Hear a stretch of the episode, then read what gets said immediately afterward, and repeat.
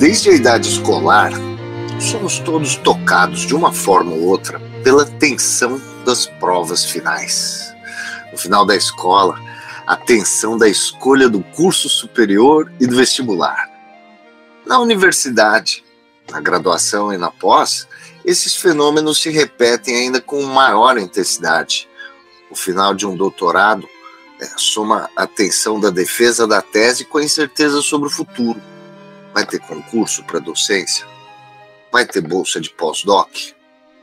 Ou apenas aquela perspectiva de um desemprego altamente qualificado? O terceiro episódio desta série sobre saúde mental, promovida pelo Comitê Jovens Pesquisadores da SBQ, o JP Conecta mergulha nessa questão que impacta todos os graduandos e pós-graduandos. Como lidar com a pressão e o estresse do final de um ciclo e a ansiedade em relação ao passo seguinte. Estão nessa conversa o professor Rodolfo Fiorotti, da Universidade Federal Fluminense, corresponsável por boletins e podcasts do JPSBQ, o professor José Walquimar de Mesquita Carneiro, ex-coordenador do programa de pós-graduação em Química da Universidade Federal Fluminense, e o psiquiatra Daniel Augusto Mori Gagliotti, pesquisador do Departamento de Psiquiatria da Faculdade de Medicina da USP e clínico.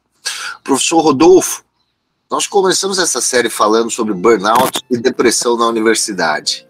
E depois falamos sobre como essas questões de saúde mental afetam as mulheres nessa sociedade ainda muito machista. Hoje vamos entrar nesse tópico do fim do ciclo e do passo seguinte.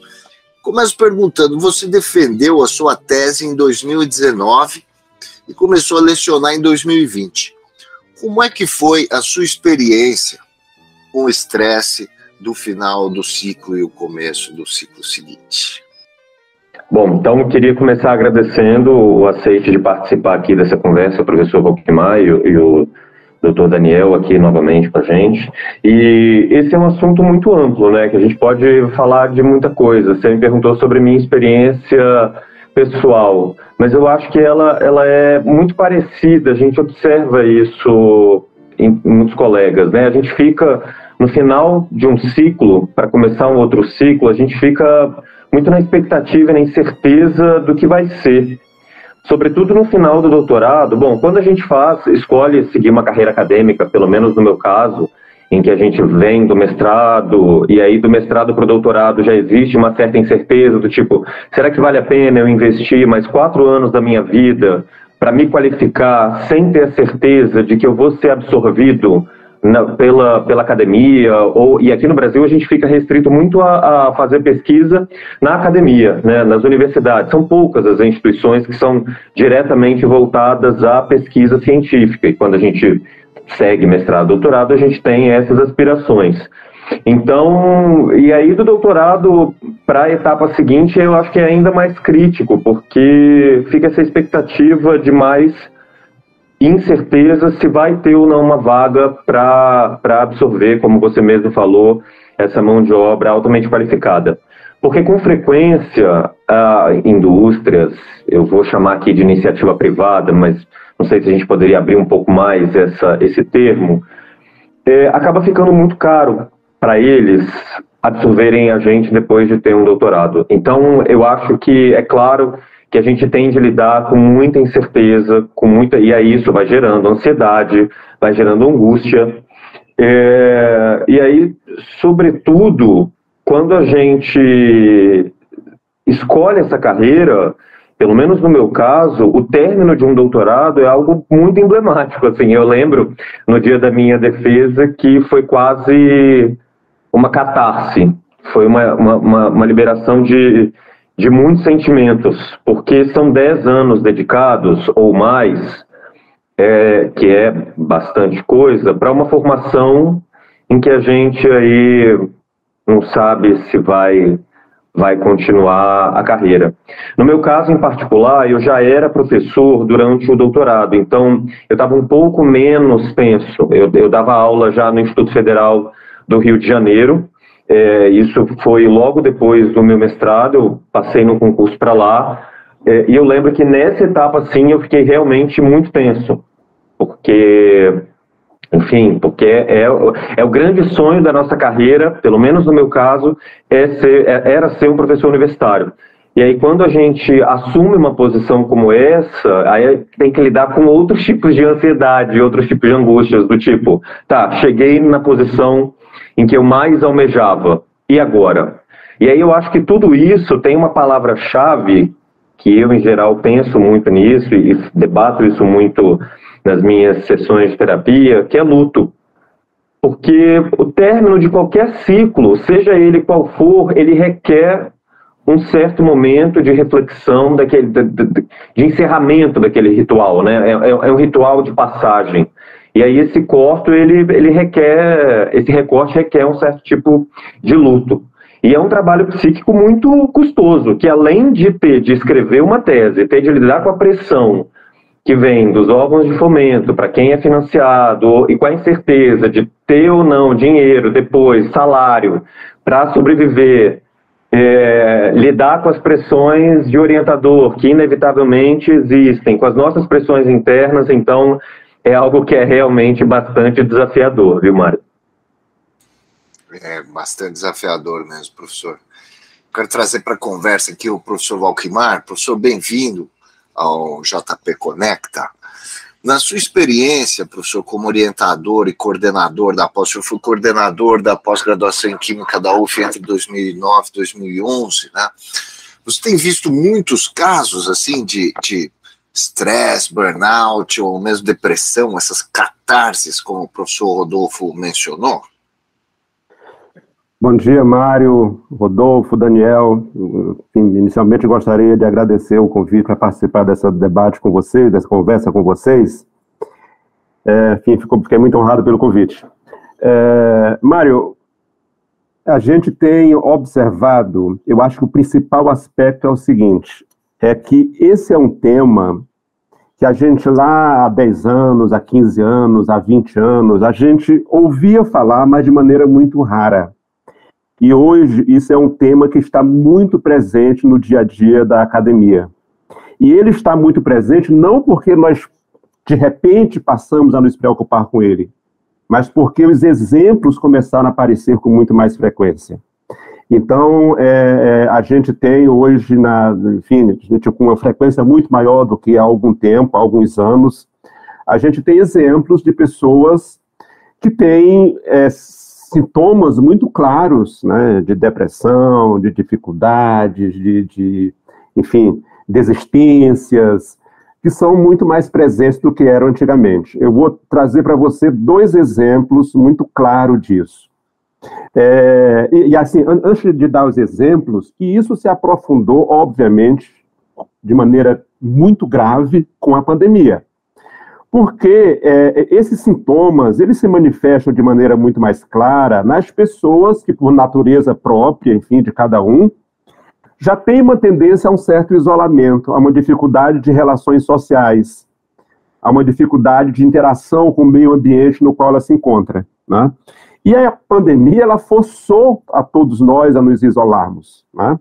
Nós ficamos todos dois anos, um pouco mais, um pouco menos, dependendo da situação de cada um, é, isolados completamente. Né? Eu, eu, eu sair de casa para me relacionar socialmente com pessoas, eu desde março de 2020 até agora, né? abril, maio de 2022. Então, é, isso isola as pessoas, isso traz dificuldade, portanto, esse é um fenômeno que já vinha se manifestando e que eu acho que vai aparecer muito mais agora nesses períodos pós, apareceu durante a pandemia e nesse período pós-pandemia.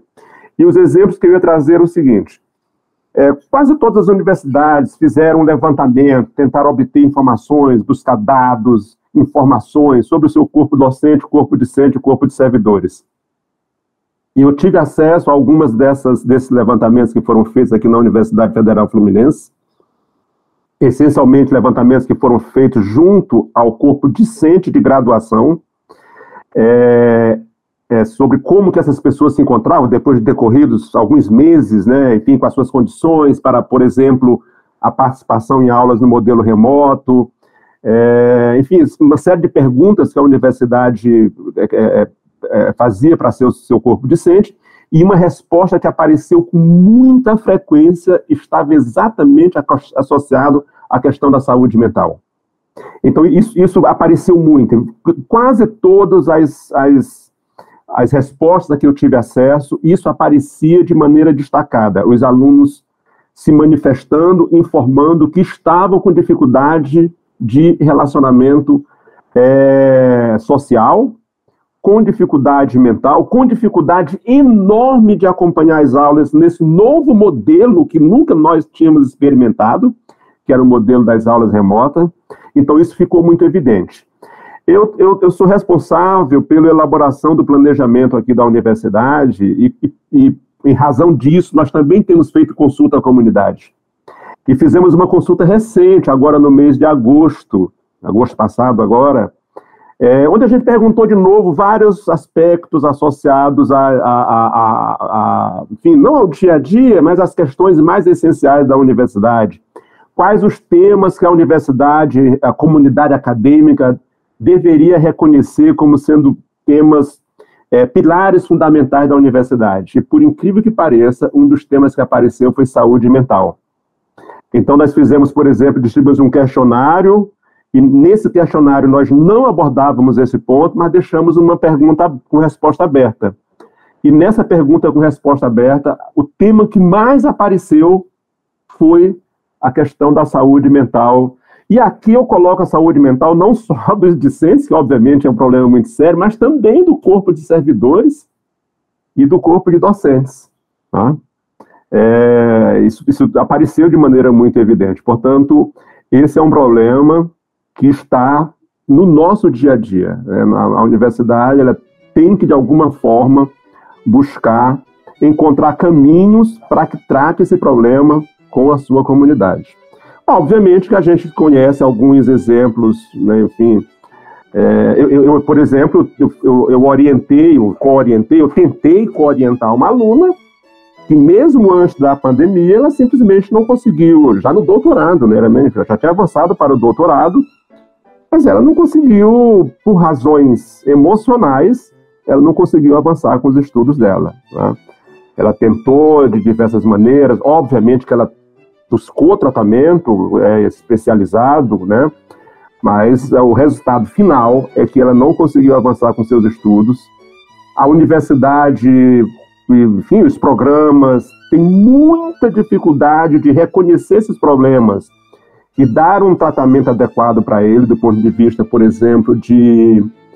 É, não vou dizer de liberação de atividades, mas de reconhecer que as atividades deveriam ser feitas de forma diferente para, aquelas, para as várias obrigações que os alunos têm. Né?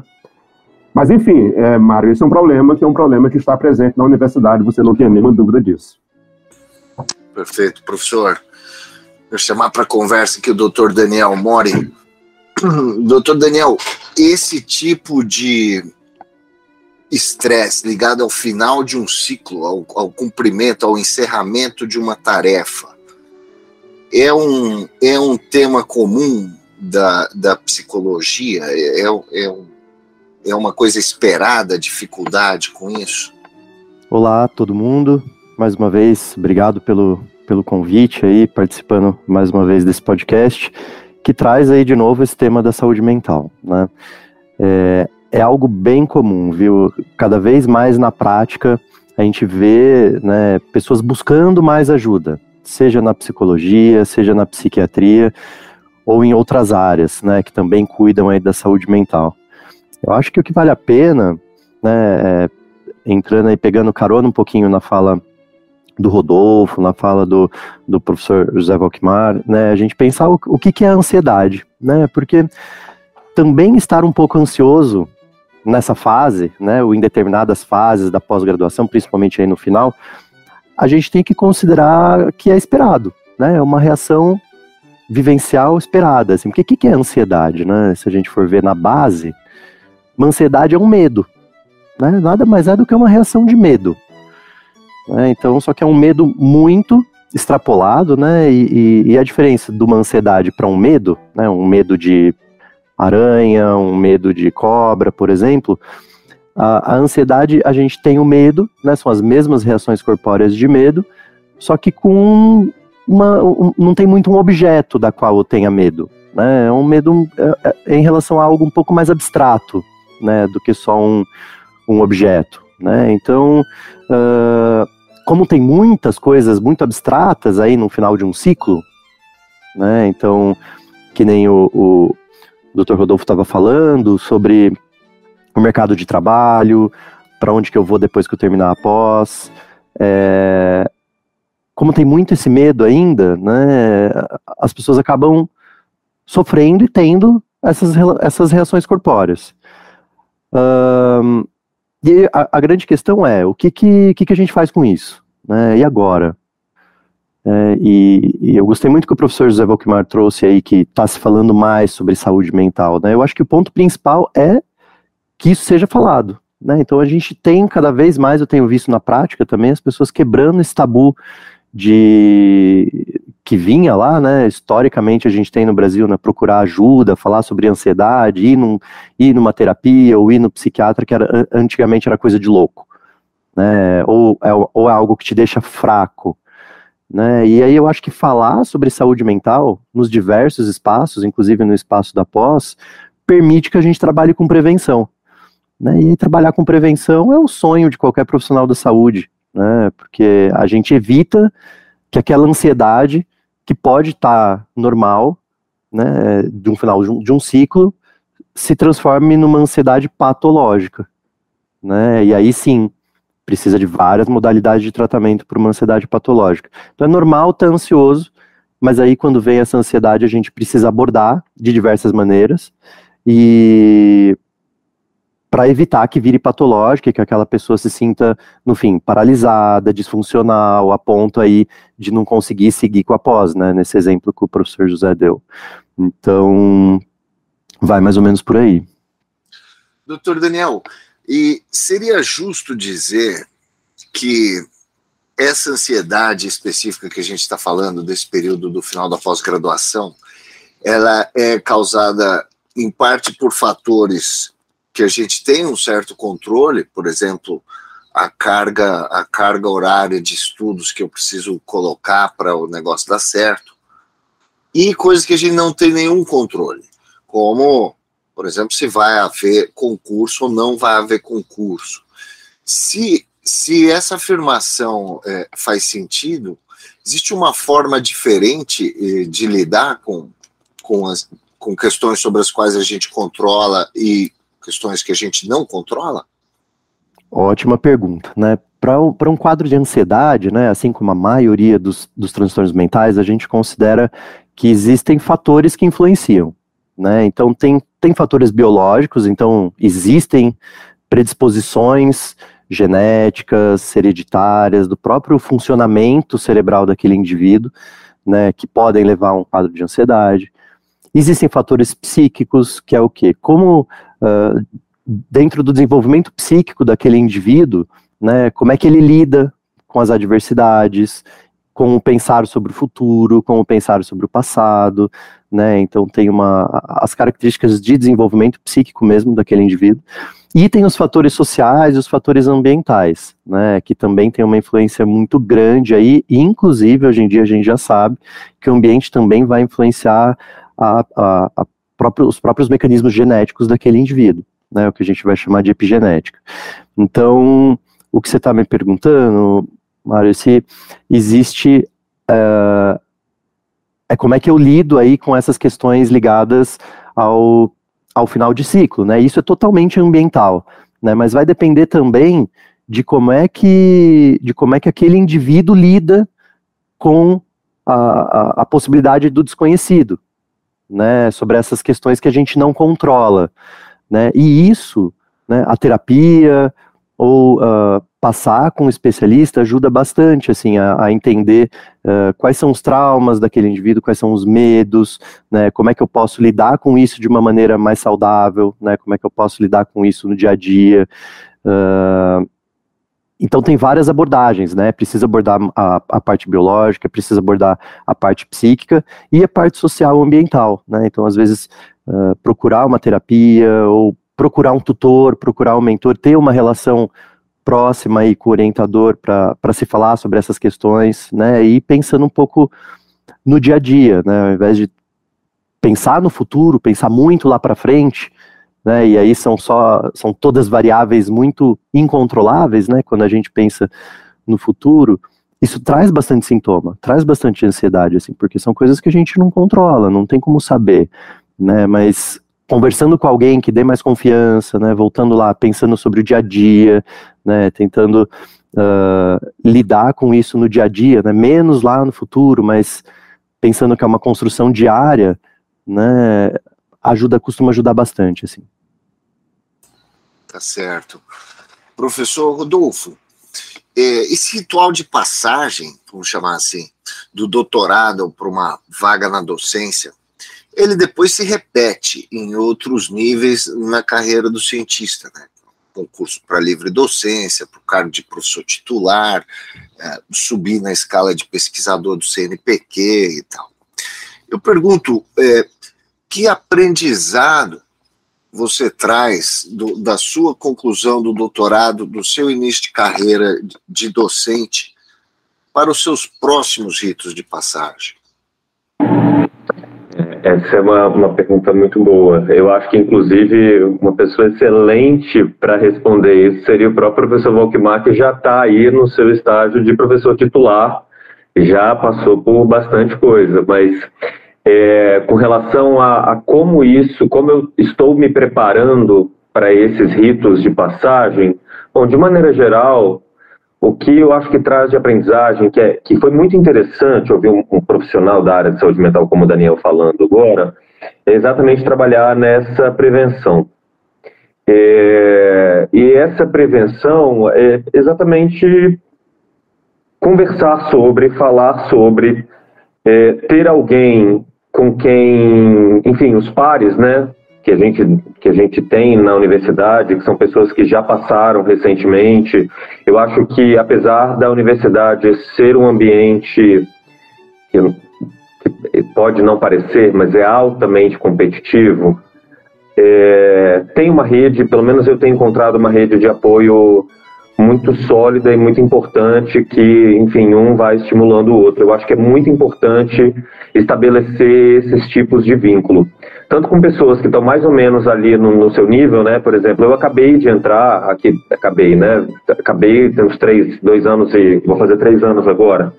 Então eu ainda não, não fiz nenhuma progressão muito substancial.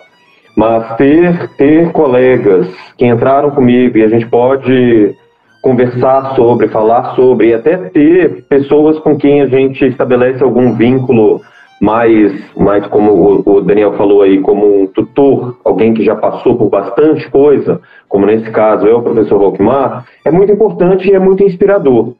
É, então eu acho que é, é, é, é, é bem por aí. Uma coisa que eu também acho importante é que, embora a gente, é inegável, que a gente tenha visto muito, muitas pessoas passarem por muitas dificuldades. Aliás, tem um colega meu aí que está para assumir o cargo de professor titular que está passando por um problema de ordem psíquica muito, muito séria. E, e o que eu vejo das queixas principais é uma questão de solidão. Então a carreira acadêmica ela pode ser um pouco solitária e, enfim, eu acho que a maneira mais direta para a gente conseguir se fortalecer, porque é, é, uma carreira muito difícil, assim como eu imagino que qualquer outra carreira, né? É ter com quem dividir, com quem conversar e, enfim, com quem se apoiar. Eu acho que vai muito nesse sentido. Professor Walkmar, então vamos ouvir a sua experiência. Que aprendizados o senhor trouxe desse, do seu primeiro rito de passagem e dos outros que vieram depois? Ok, então antes, antes de, de, de, falar especificamente sobre essa, enfim, esses estágios que a gente vive na carreira, eu queria trazer um exemplo que eu estou vivendo. Eu ia falar dois, três anos, mas já são cinco. Né? É, eu resolvi há algum tempo voltar a ser aluno né? e resolvi seguir todo o rito de ingresso na universidade pelos processos seletivos normais, é, e assistir aula de maneira regular, enfim, como um aluno regular, digamos assim. Tá? E o exemplo que eu queria trazer, e tenho conversado muito isso com meus colegas, é, é, é como o fato de você estar sendo, de alguma forma, avaliado, interfere, de avaliado de maneira direta, interfere de maneira muito forte na resposta que você dá. Né? Isso eu vou trazer um exemplo de, muito direto. Eu, agora, no semestre passado, enfim, primeiro semestre de 2022, eu me inscrevi em uma disciplina é, que eu deveria me sair muito bem naquela disciplina. Né? porque é uma disciplina que, na prática, eu ministro. Né? Quer dizer, o foco não é na minha disciplina, estou falando da de outro colega, um outro colega ministrando, né? Então, inclusive, escolhi uma outra unidade, não é a unidade onde eu estou, porque eu estou no Instituto de Química, eu escolhi fazer a disciplina que ela também existe no Instituto de Física. Por, por coincidência, o, o, o, o, professor é um amigo meu, ele entrou essencialmente, no, somos contemporâneos da universidade, até que quando ele me viu ali ficou surpreso, poxa, não, não vou assistir algo normal.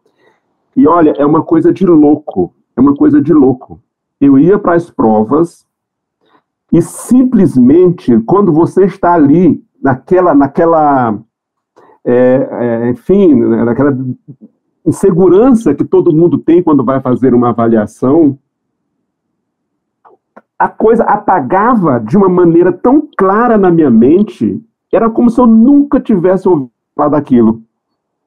Às vezes, questões que eram óbvias, que eu tinha consciência que eu sabia, mas ali, na hora de escrever, né, botar no papel, simplesmente não saía, dava um branco absoluto. E eu tenho vivido essa experiência, não sei se é porque eu já estou um pouquinho avançado nos anos, não sei se é uma questão da idade, mas possivelmente não. Porque aconteceu agora, por exemplo, eu, eu, agora na segunda-feira, hoje é terça? A segunda-feira foi ontem, exatamente ontem. Eu passei por um processo similar desse. Eu fiquei o final de semana estudando, é, tinha consciência que eu saberia fazer, né, enfim, resolver as questões, e fui para a prova ontem pela manhã para chegar lá e, de novo, né, simplesmente desaparece. Então, isso claramente é um resultado de uma insegurança quase que natural que todas as pessoas têm quando passam por um processo de avaliação, quando estão sendo avaliados. Né?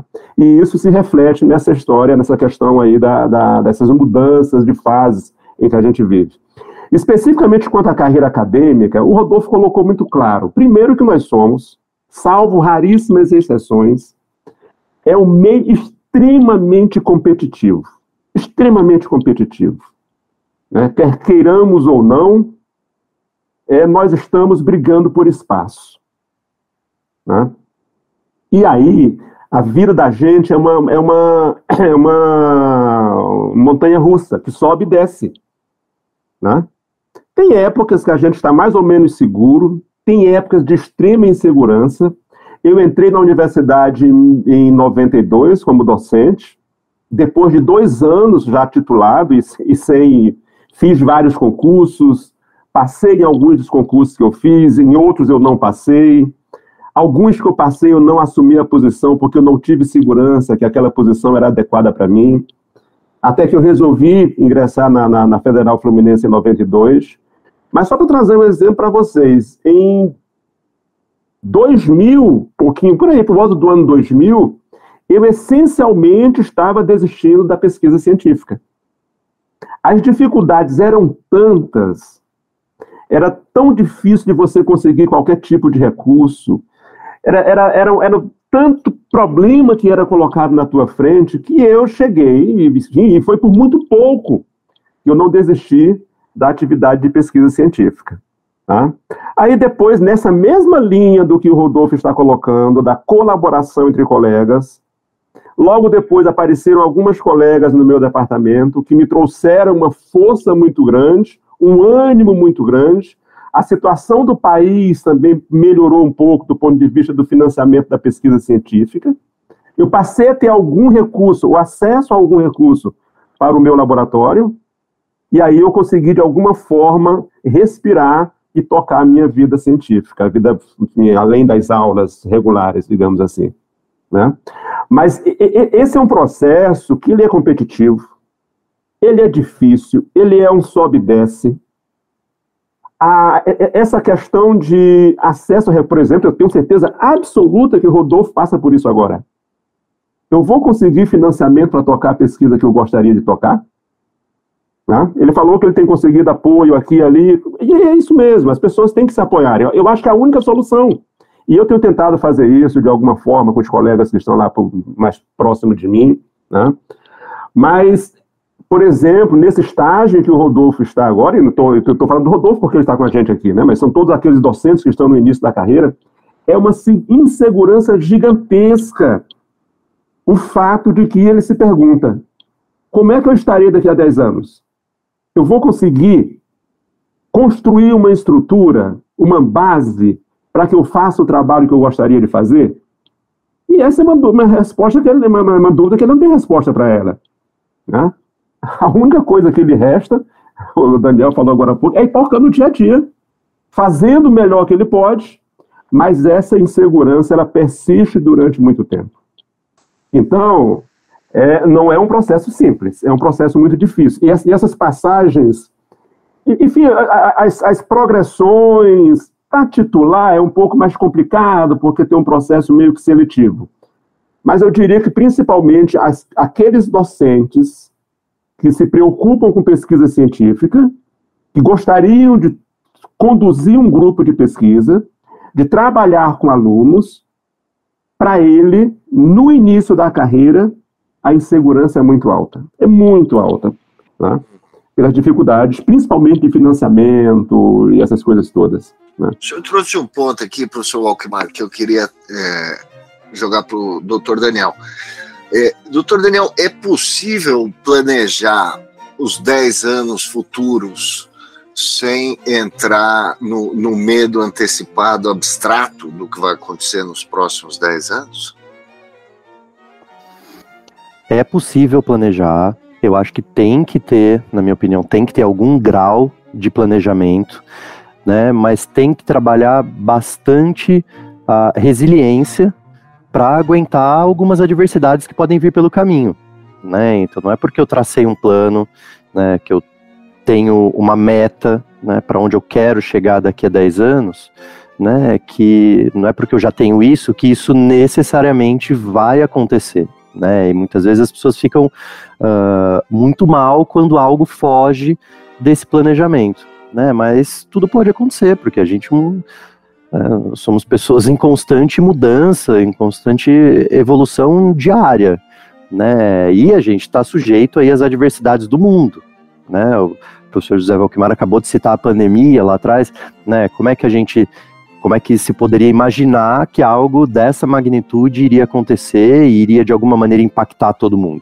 É, não dá, são essas coisas que surgem na vida que são essas adversidades que a gente tem que estar tá pronto para lidar quando ela ocorre e fazer desvios nesse planejamento. Então, acho que o planejamento traz segurança, né, traz uma sensação de conforto, mas eu também vou ter que ter resiliência suficiente e necessária, né, vou construir essa resiliência, pensando que se adversidades ocorrerem, né, como é que eu vou fazer aí pequenas alterações ou mudanças dentro desse planejamento sem ficar uh, disfuncional, sem isso se tornar uma, uma doença, né, e às vezes eu vejo isso mesmo na prática, né, mas quando as coisas não ocorrem como, como planejado, as pessoas acabam ficando mais ansiosas, mais deprimidas, a ponto de buscarem ajuda, né? Então tá, tem todo um, tra um, trabalho aí de desenvolvimento de resiliência para essas adversidades, mas planejar traz segurança, de fato. É, porque a vida é o que é, né? E o resumo da, da ópera que eu estou entendendo aqui, doutor Daniel, é, essas adversidades elas sempre vão ocorrer e a gente faz bem buscar levar uma uma vida saudável no sentido de de talvez minimizar a possibilidade desses sintomas corpóreos, como o senhor diz. É correto pensar assim?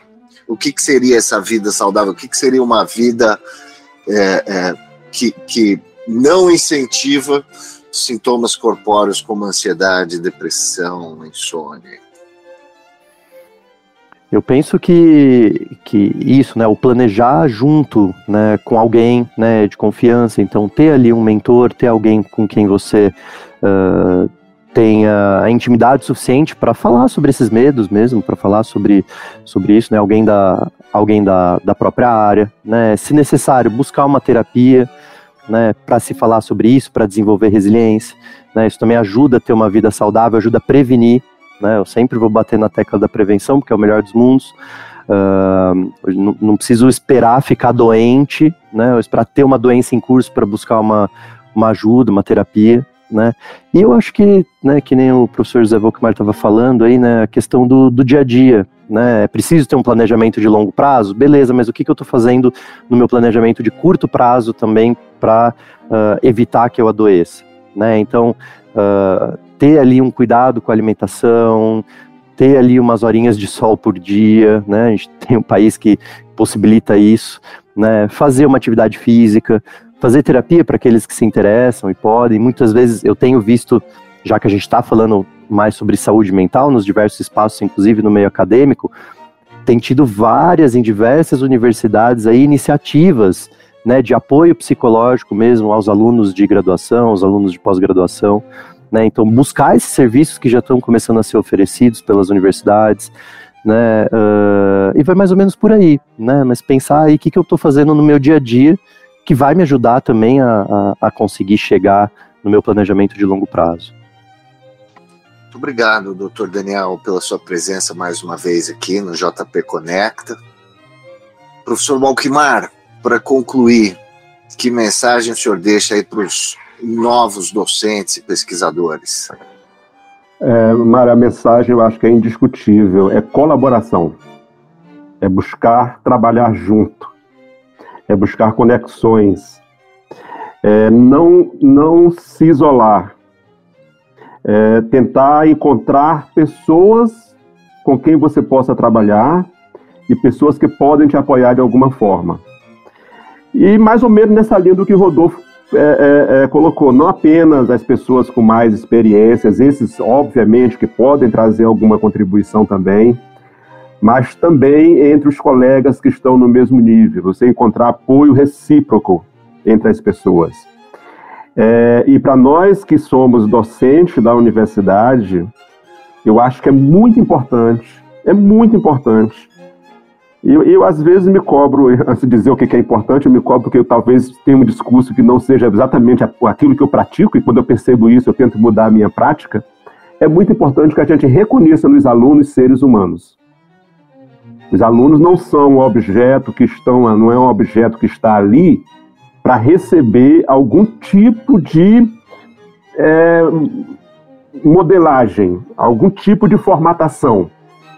A gente precisa reconhecer nos alunos que os alunos são pessoas que precisam muitas vezes de um apoio é, de como gente, como pessoa humana, talvez mais do que um apoio acadêmico enquanto um aluno técnico de um curso específico qualquer.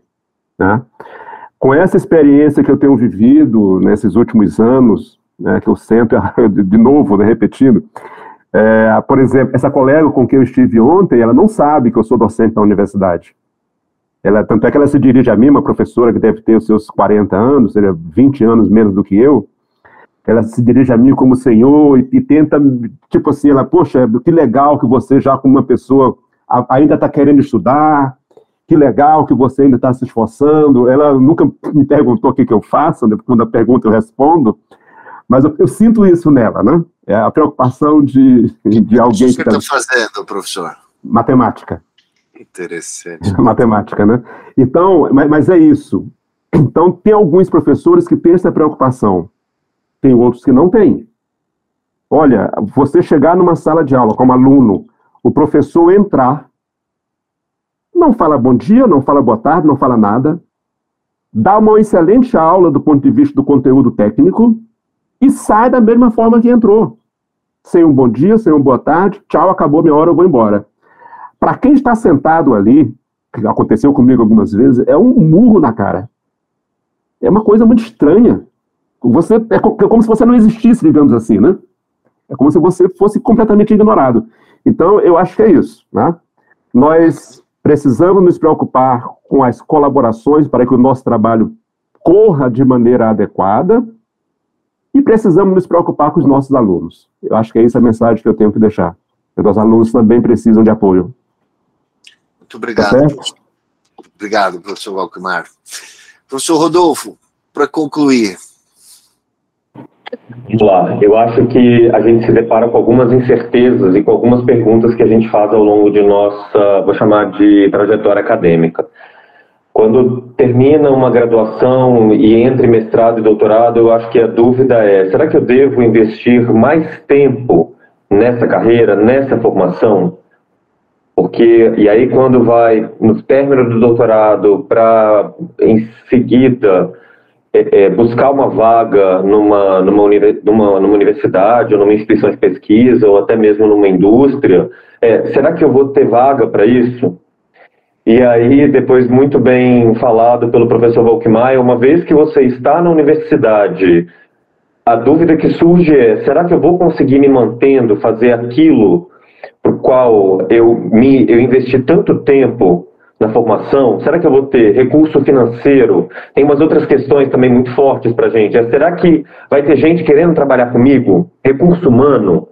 Será que eu vou? Porque isso é um, é um limitante muito forte. Assim, eu tenho percebido isso.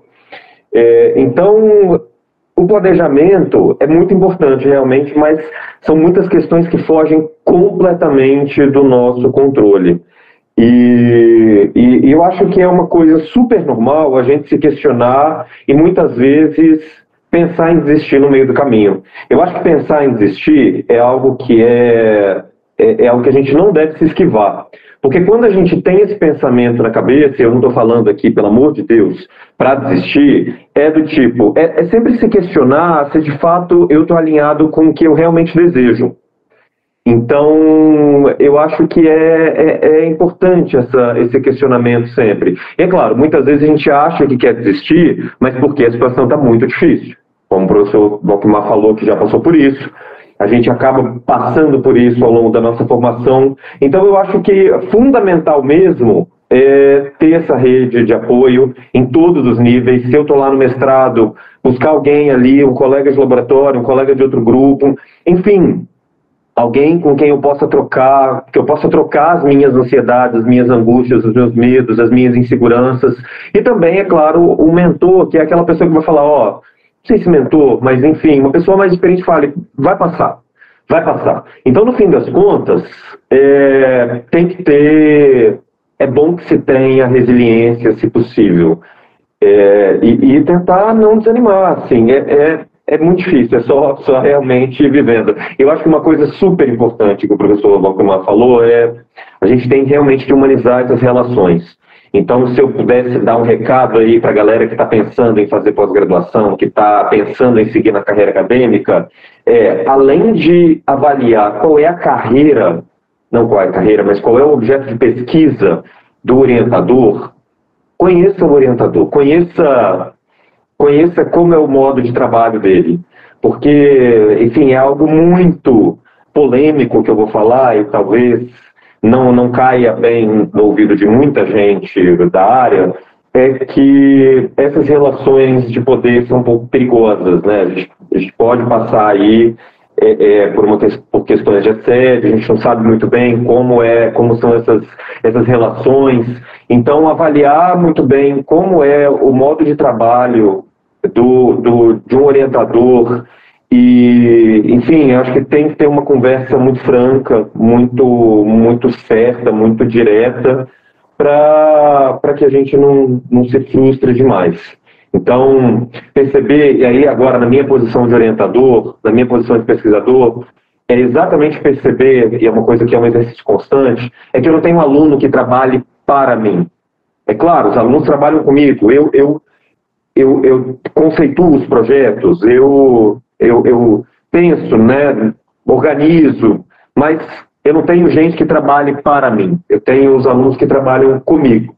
Então, eu acho que é importante humanizar cada vez mais as nossas relações e tentar tirar um pouco dessa verticalização que a gente observa muito, que é normal, e é claro, tem que ter hierarquia, porque a hierarquia ela, ela vem de uma certa experiência que a gente tem um pouco mais, mas tentar, um, tentar ter um, um, diálogo mais próximo. Eu acho que isso é muito bom, inclusive, para a gente que é orientador, no sentido de uma maior manutenção e cultivo das relações, não só profissionais, mas também pessoais, que, enfim, a, a vida é feita disso. Então, eu acho que o recado final é esse, e é isso aí. Obrigado mais uma vez. Obrigado, professor Rodolfo Fiorotti, professor José Walkmar de Mesquita Carneiro, doutor Daniel Mori. Até a próxima.